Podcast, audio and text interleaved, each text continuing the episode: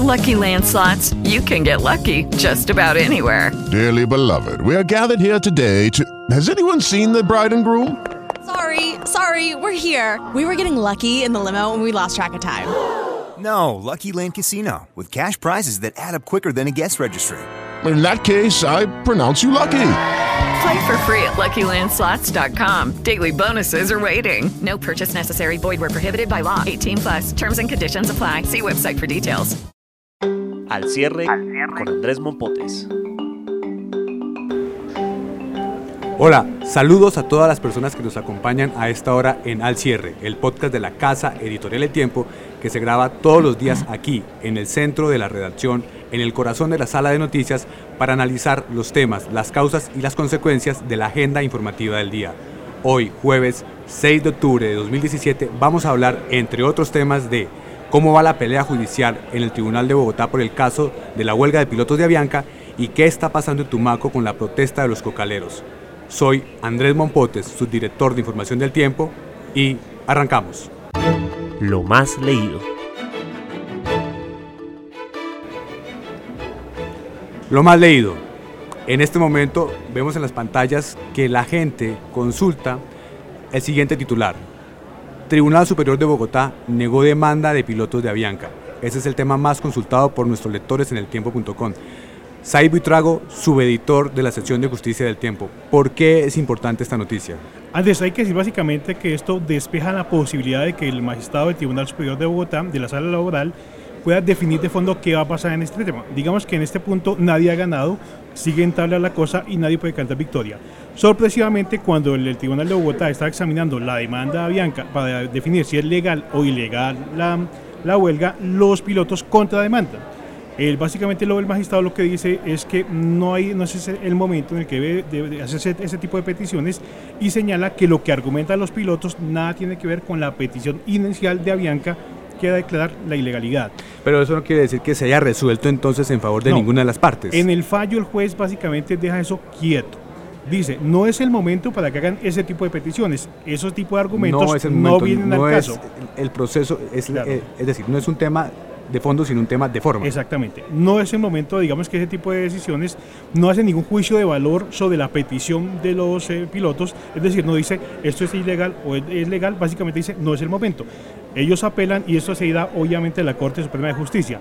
Superado ese incidente, ahora sí el, magistrado se puede concentrar en definir la petición de Avianca de fondo de saber si realmente eso es ilegal o legal. Y si de fondo llegara a decidir que sí es ilegal la huelga, ¿qué debe pasar inmediatamente? ¿Tienen que regresar a trabajar los pilotos inmediatamente o qué pasa ahí, Isaí? Toda decisión judicial antes debe notificarse oficialmente a las partes. Así que si el magistrado define en las próximas horas que esta huelga es legal o es ilegal, mediante un fallo notificará a las partes, tanto a Bianca como a los pilotos y al gobierno nacional a través del Ministerio de Transporte.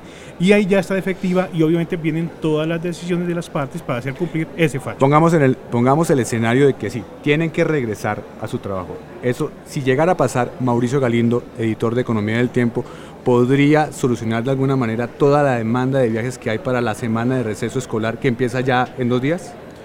si los eh, pilotos eh, ante un fallo que diga que su huelga es ilegal regresan a trabajar, eh, porque, porque un fallo en ese sentido abre la posibilidad de despidos, deberían, debería solucionarse ese, ese tráfico que se espera para la semana de, de receso. Pero se alcanzaría, Mauricio, porque estamos muy encima y seguramente debe haber muchas reservaciones canceladas yo creo que, que, si, que si eso se resuelve rápido, o sea, si se, si se resuelve entre hoy y mañana, porque ya el sábado empiezan, empieza la, la temporada fuerte de los viajes. No, yo, yo no soy tan optimista de que se resuelva tan rápido, pero pues de pronto nos sorprenden. El otro escenario, no se resuelve. ¿Cuál es el impacto en el sector turístico? Si la huelga es declarada legal o simplemente todavía no hay un fallo y sigue, sigue la huelga porque no hay fallo del Tribunal de, de Bogotá, el sector turístico ya está sufriendo el impacto porque los paquetes se venden con anticipación. Desde que arrancó la huelga, las ventas de paquetes a través de las agencias de viajes cayeron 44%. Ellos, las agencias de viajes, dicen que han tenido que hacer reembolsos por 1,6 millones de dólares, que es muchísima plata. Mucho dinero. Eh, luego ya el impacto se está, se está sufriendo.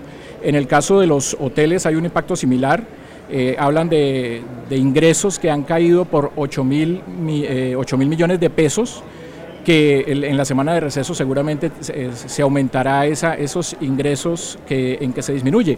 Vale la pena escuchar a Gustavo Toro, el presidente de Cotelco, el, el gremio de los hoteleros, que ya casi resignado dice, invitamos a los colombianos a que sea esta una oportunidad para revivir los viajes de familia en carro a viajar en carro si se da el segundo escenario.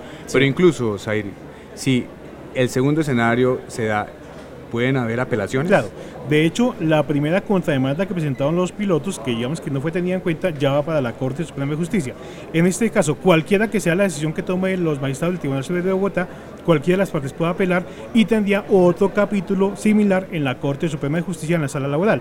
Lo cierto es que para ese momento tendrían que estar ya activas las decisiones que tomen las próximas horas del tribunal y solamente cuando en última instancia la Corte se pronuncie podría haber algún tipo de cambio en el sentido o en el manejo, digamos que de la huelga de los pilotos. Muy bien, Zair, Mauricio, muchas gracias. Bueno, gracias.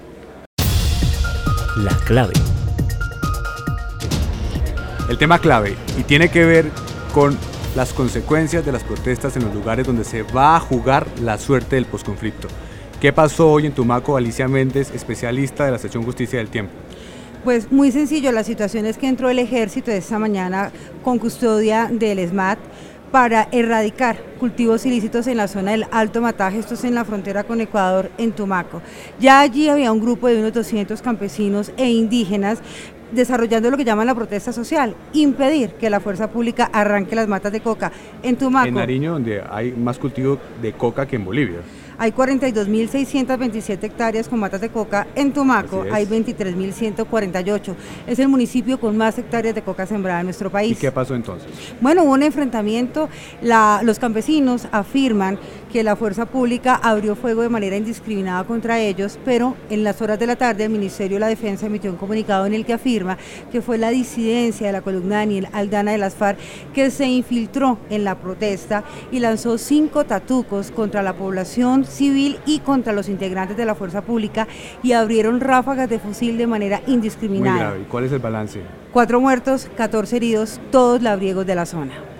¿Cuál es el impacto Marisol Gómez, editora de la Unidad de Paz del Tiempo, de esta situación. ¿Qué está pasando en Nariño? ¿Qué está pasando en Tumaco? ¿Y cuáles son las consecuencias de pues, este tipo pues, de hechos? Andrés, como usted lo planteaba ahora, Tumaco es quizás la prueba de juego para el posconflicto en Colombia. El gran problema es que eh, en este momento la meta de erradicación de las FARC está en vilo la meta de 50.000 hectáreas a partir de erradicación forzada. Precisamente Tumaco es una de las cuatro zonas del país priorizadas para erradicación forzada. ¿Por qué?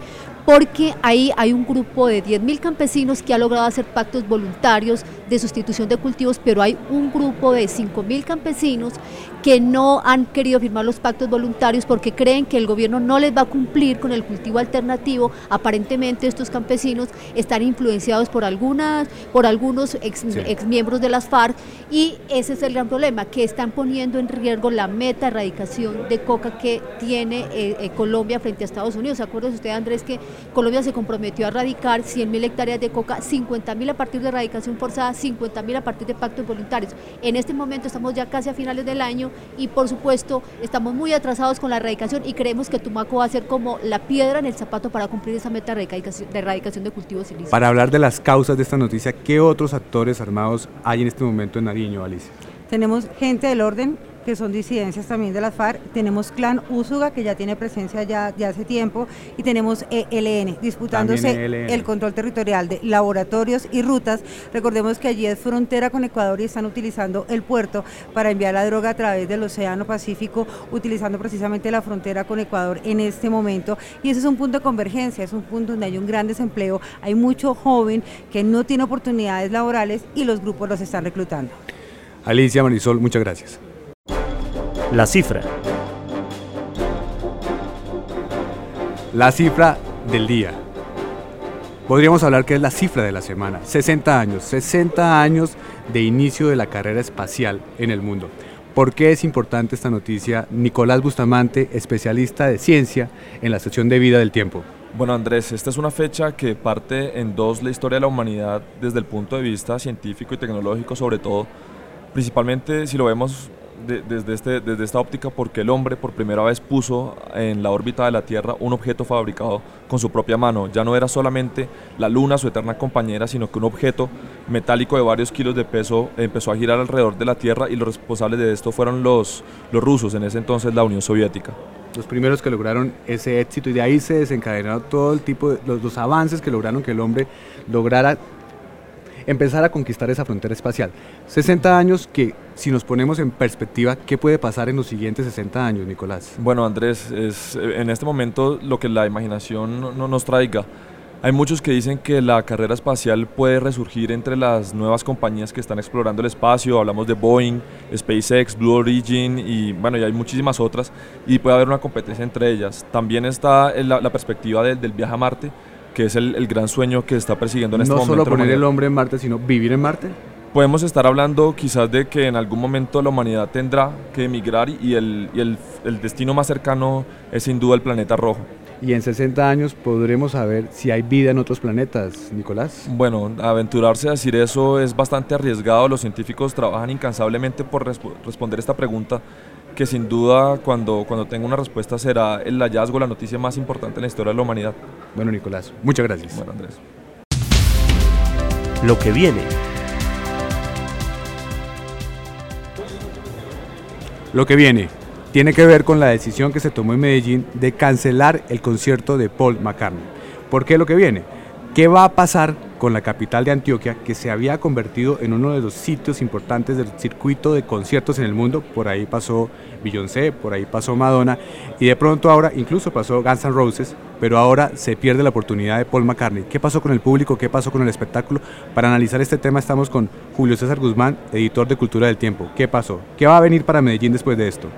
Comencemos por qué pasó, y realmente es que el concierto arrancó mal, porque se demoraron mucho en concretar las negociaciones con Paul McCartney, y en ese, eh, en ese lapso, mientras se unieron más empresarios eh, al, negocio, eh, subieron los precios y el costo al cual fue traído Paul McCartney o iba a ser traído representó que las boletas estuvieran muy costosas. fácilmente era más del doble de lo que se había cobrado en Bogotá. Fue una falla de cálculo de los organizadores. Fue una falla y una, y una demora además en concretar eh, eh, es claro que en el negocio de los conciertos uno solamente puede anunciarlo cuando realmente lo tiene. Y en, ese, en esa demora anunciaron primero el de YouTube y bueno, el bolsillo no aguanta para tanto concierto. Y la pregunta que uno se hace en este momento es, ¿es un, un incidente aislado o Medellín podrá perder ese espacio que había ganado con los conciertos? Yo espero no estar pensando con el corazón, pero realmente no creo que eso suceda por dos razones fundamentales. En primer lugar, porque la administración distrital, perdón, la administración local de Medellín ha sido muy beneficiosa con, con el tema de los conciertos. Hay un tema fiscal, de ventajas fiscales para traer grandes artistas a esta ciudad. Y en segundo lugar, porque el sector privado está claramente comprometido con, con el Estado allá en Medellín. Eh, cosa que envidiamos de, hecho en Bogotá, y esa unión posibilita grandes espectáculos, se facilita todo, y yo realmente creo que Medellín va a seguir siendo una plaza importante para los conciertos. Bueno, eso esperamos también nosotros por el bien del espectáculo de los conciertos en Colombia. Julio, muchas gracias. Muchas gracias a ustedes. Y así llegamos al final de otro episodio de Al Cierre. Los esperamos mañana, como todos los días, de lunes a viernes, al finalizar la tarde en eltiempo.com. Muchas gracias. Judy was boring. Hello. Then Judy discovered chumbacasino.com. It's my little escape. Now Judy's the life of the party. Oh, baby, Mama's bringing home the bacon. Whoa. Take it easy, Judy. The Chumba life is for everybody. So go to ChumbaCasino.com and play over 100 casino style games. Join today and play for free for your chance to redeem some serious prizes. Ch-ch-chumba. ChumbaCasino.com. No purchase necessary. Void where prohibited by law. 18 plus terms and conditions apply. See website for details.